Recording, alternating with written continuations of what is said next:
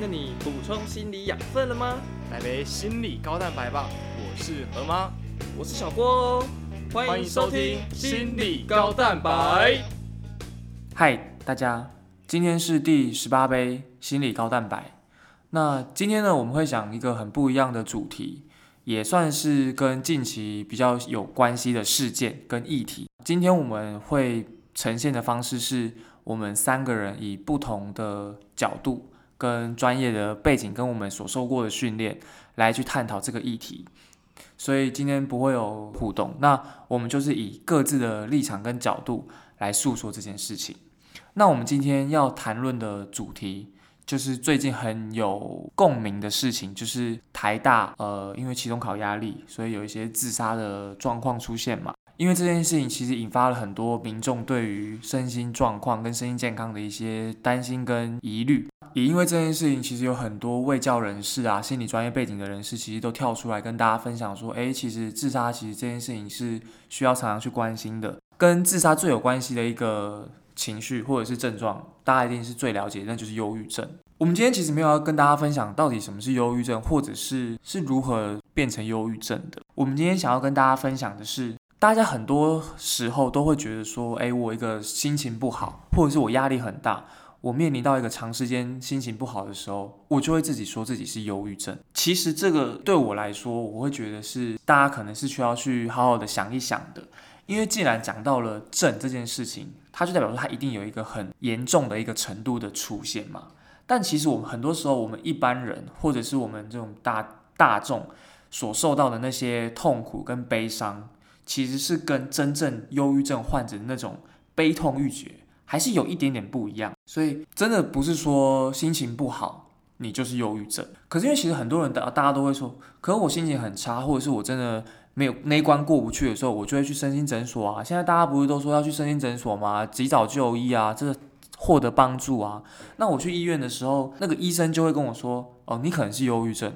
或者是好啊，那我今天开个抗忧郁给你吃，这是医生跟我说的啊。那为什么他就说我是忧郁症？那为什么我还不是忧郁症？我不能用忧郁症这个事情来告诉大家吗？OK，我觉得这个其实医生他是非常专业的。那当然他告诉你的事情其实是不可否认，但是其实在医生在跟你有一些对谈的时候，他其实不会是一个很完整、非常仔细的一个去评估你的状况，因为他其实医生很忙嘛，那他其实还有后面还有很多病人。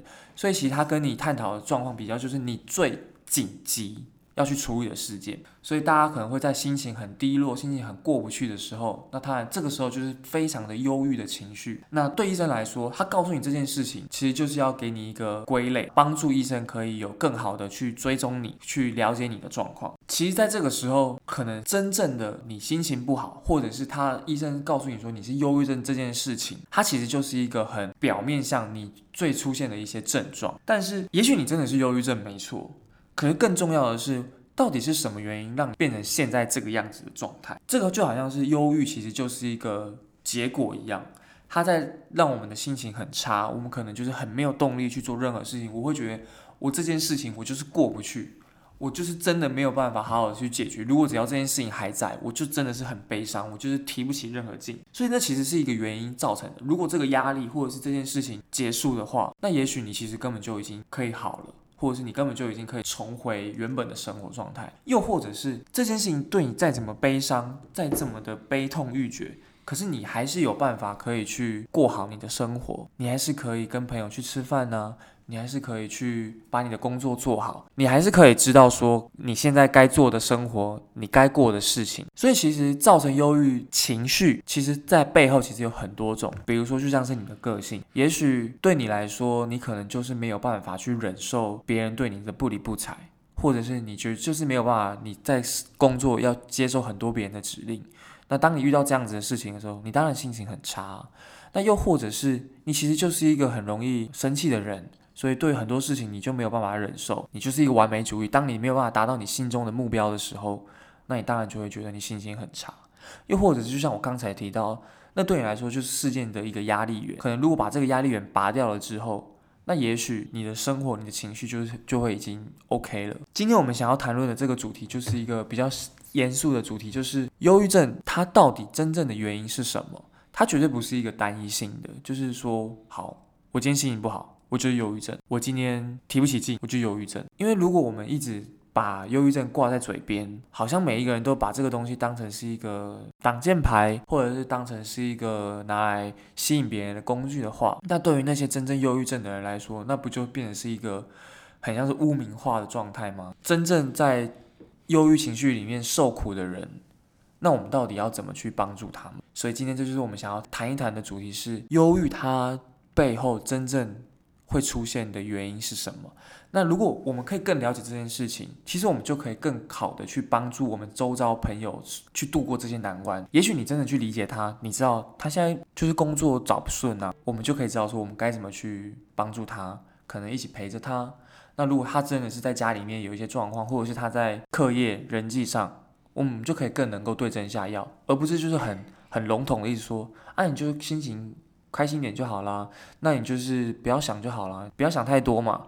啊你就是要知足啊，这对他们来说大家都知道没用，可是没有一个人是真的可以对症下药。所以如果我们真的可以去了解他背后的那个成因、真正的原因的话，那才是真正是有帮助的。所以接下来我们会由 T T 来跟大家分享他的观点，以及他想要跟大家说的事情。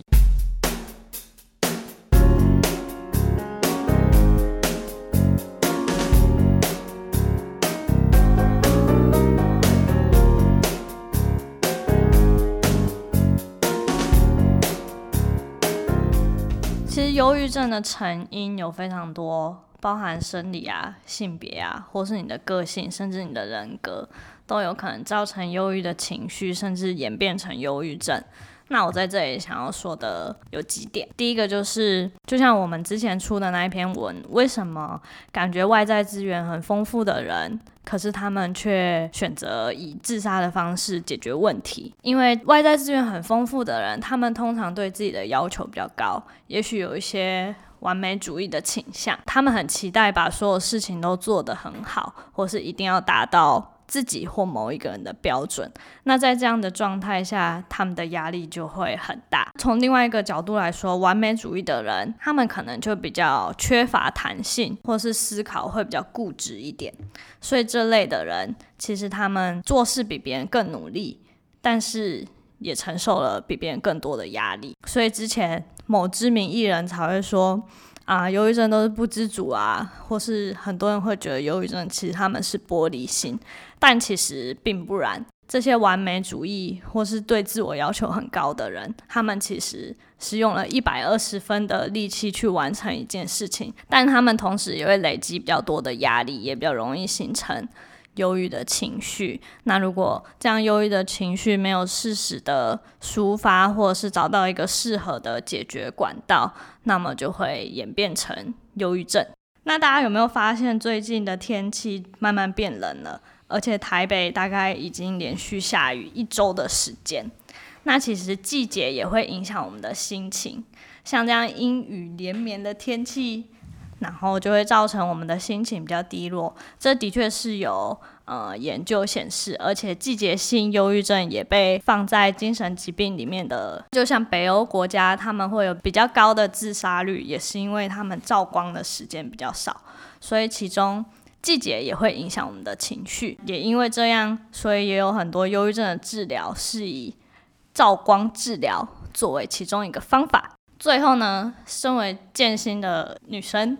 想要说的是，其实以生理或是荷尔蒙的，还有社会角色的部分来看，女生其实常常被形容为比较多愁善感啊，然后好像很情绪化啊。这其实跟我们的生理的荷尔蒙是有很大的关系。像其实有很多女生专属的忧郁症，例如说金钱忧郁，还有产后忧郁。这是呃男生没有的生理的构造，或者是社会角色对于女生的期待，也会造成女生比较容易会有忧郁的情绪，甚至会有忧郁症。那有研究显示，呃，女生如果得到忧郁症之后，复发率也会比男生高。相对男生来说，虽然我们看到的是好像女生比较多忧郁症，但其实。男生如果罹患忧郁症，他们自杀的比率是更高的。那为什么男生比较不容易被发现呢？也有可能是社会角色对他们的期待，就是他们一定要很坚强，一定要扛起某些责任，以至于他们没有办法向外求助。所以性别也有可能造成我们忧郁情绪的差异。好，那我总结一下我刚刚讲的三个类别。第一个就是季节，冬天的时候我们比较容易有忧郁的情绪。第二个是人格，如果我们有比较自我要求比较高，或是完美主义的话，也有可能会造成我们的压力比较大，相对来说忧郁情绪也会比较高一点。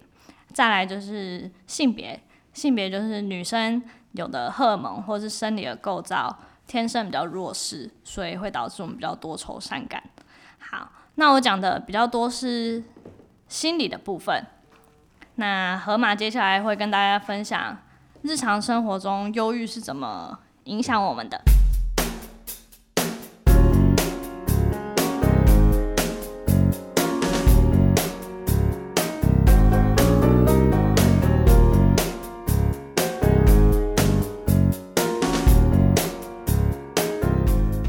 好，那在小郭好讲完了一些他对于最近这些社会的现象的一些想法之后。那 T T 接着就是说一些气候啊，或者是个性等等的成因之后，那接下来我要继续讲的是，那社会脉络之下有什么样影响？刚刚 T T 有提到说，或许在我们的文化之下，我们男生我们常说男儿有泪不轻弹，那也因此导致男生比较不会去描述同样的。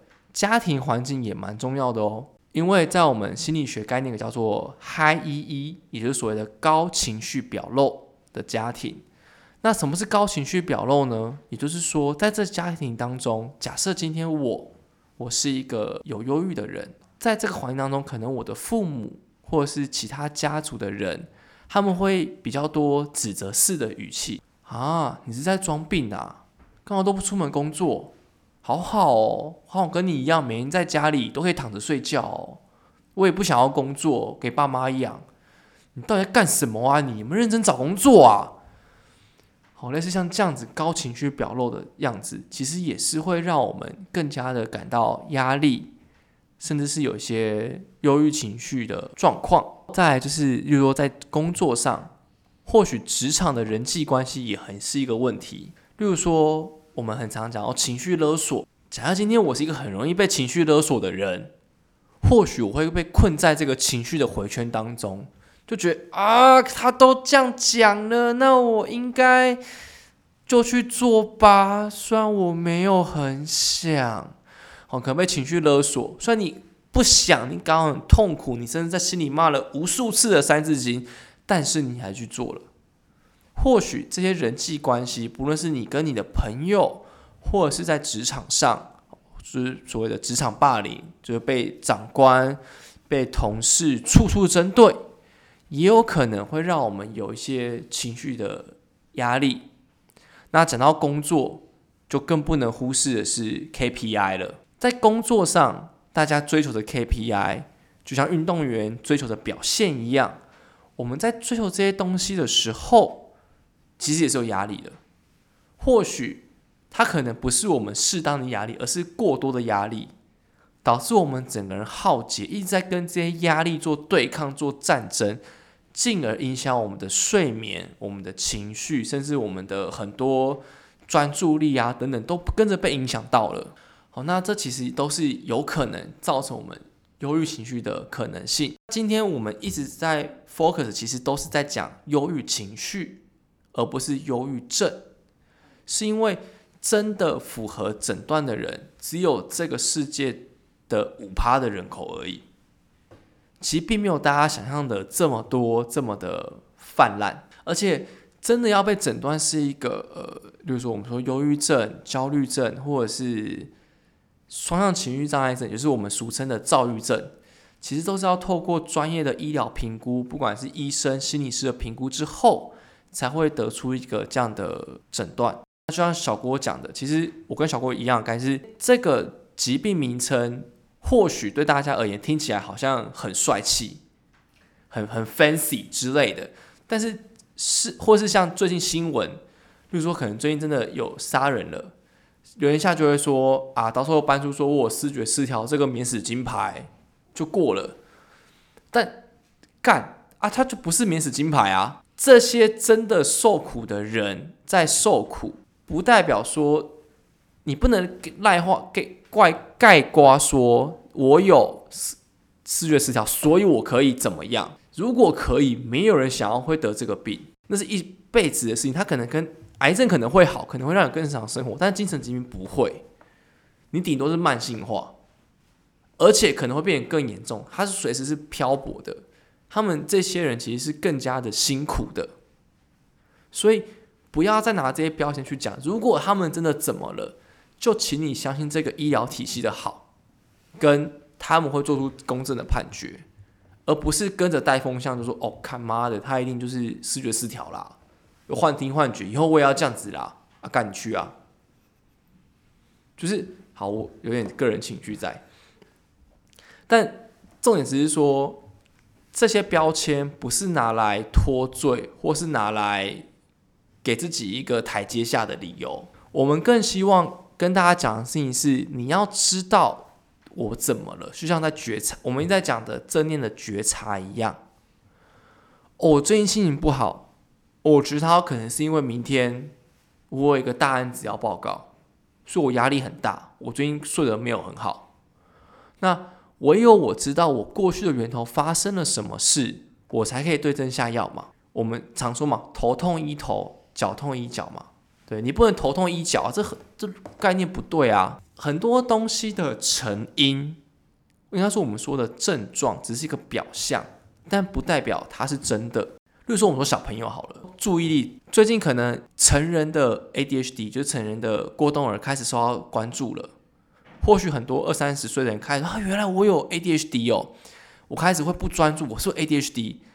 好，对，不专注的确是 ADHD 其中一个很重要的症状表现。但是不专注不是 ADHD 所专属的，在忧郁症的诊断里面，也有一项是要不注意力不足，焦虑症也有注意力不足，很多的疾患都有注意力不足这样的行为表现。所以今天当你是注意力不足的时候，我们应该回去看，所以你到底是哪一个？你是过动儿吗？那你有过动的处理方式？你是忧郁吗？那有忧郁的处理方式？我们要回到的是。你这个人发生了什么事情？在医疗体系上，我们说，哎，你可能是忧郁症，你可能是过动，你可能是自闭症，它只是一个在专业沟通上一个方便的术语而已。但是讲真的，就算你是过动，十个过动里面十个都长得完全不一样，但他们都符合同一条诊断。所以诊断只是一个基础而已，回到本质上还是在你这一个人，到底你这一路上的生命是怎么走过来的？你真的是被工作也压垮吗？还是因为你真的是因为气候的关系，所以最近好像变得更忧郁了一些？我们要了解你怎么了，我们才可以去帮助你，而不是好像很片面的哦，你是忧郁症你就怎样啊？这么简单去下手而已，就像在老人一样。我们都有老人的时候，我们可能会做所谓失智评估，帮他去做一些测验。那在失智评估里面，他可能都得二十，他可能都得十分，就是可能很像是失智的，但是不代表他失智啊。他今天可能只是心情不好，他没睡饱，他可能是老年忧郁，所以他不想回答。所以同样一个分数。他的低分不代表他就真的失职，他可能是心情不好而已。这些东西都是一个临床工作者，我们身为心理师或精神科医师，我们在临床工作上要去做判别的地方。所以，我们不会很随便的去帮一个人去下个标签，我们不会很快的随着表象去起随之起舞，因为我们后面，当你或是别人有时候会失去我们一些状况。他的可能最近运动的状况等等，我们不会这么快去说啊，你就怎样怎样怎样，而是会先问哦，为什么会这样？那为什么 A 从 A 情况可以，B 情况就不行了？就好像我在做运动员一样，他说他今天有投球失意，那我就会问啊，你是比赛才会失忆？那你牛棚会吗？你丢实战练习会吗？你未打击练习会吗？我们要去慢慢去区辨不同的情境嘛，不同情有不同的做法，所以我们不管对谁都是一样概念。唯有我们很完整了解这些时间脉络之后，我们才可以好好的去帮助你，跟你一起工作，知道你的状态是什么。那这也是这一集为什么这么严肃的原因，因为我们想跟大家说的是，很多东西其实没有这么的容易。我不知道大家有没有看过《我们与恶的距离》，意思从有一幕是他倒在姐姐怀里哭嘛，然后一直喊着为什么是我，他也是视觉失调啊，对，他也然后在剧情里面他也去就是新闻说他是瑕疵小朋友嘛，去拍影片，但他没有恶意啊，可新闻报道说他瑕疵，好像他真的要干嘛一样。但大家知道是很大多数的视觉失调的病人，他们并没有攻击性，真的攻击性可能是他们有开始使用一些酒精。或是某些毒品导致他们会有这样的状况产生，事情从来都不是表面说这么单纯，一定有很多原因拉在一起，造就我们今天这样的状态。心理层面往往是复杂的，所以我们才需要更多的耐心去抽丝剥茧，去了解我们眼前这个人发生什么事情。真正在有这个诊断人都是在 suffer，都是在受苦的，所以请大家善待，就是你眼前的你遇到的人，遇到这种状况，也请你适时的伸出援手。好，那今天我们没有太多的聊天，我们都是各自分享一段这些忧郁症的东西，或许有点平淡，或许今天已经关了，但是今天有很多我们想传达的心理卫生的概念跟大家分享。好，那如果你有任何对忧郁或是相关的一些东西分享，或者你有觉察到什么，那都欢迎你到 IG 或 AP 搜寻健行运动心理跟我们分享。或者是在 Apple Park 上面给我们五星回馈，哎，也可以啦。好，虽然有点讲点怪怪。好，那继续夜配我们的工作坊，剩两场喽。好，因为我们刚才说压力的成因有很多，那压力的确会导致很多睡眠、情绪的问题。好，所以欢迎大家来听听工作坊，然后跟我们互动，增加一些生活知能，也知道怎么样的更好的去照顾自己。哦，不要忘记了，你今天你会吃 B 群，你会吃益生菌去顾你的身体健康，但是你也需要好好的透过一些正念或者是被智商的历程去照顾你的心理健康。毕竟身心是互相影响的，好的身体健康，好的心理健康，才有更健康的全人生活。好，那我们就下礼拜再见喽，拜拜，拜。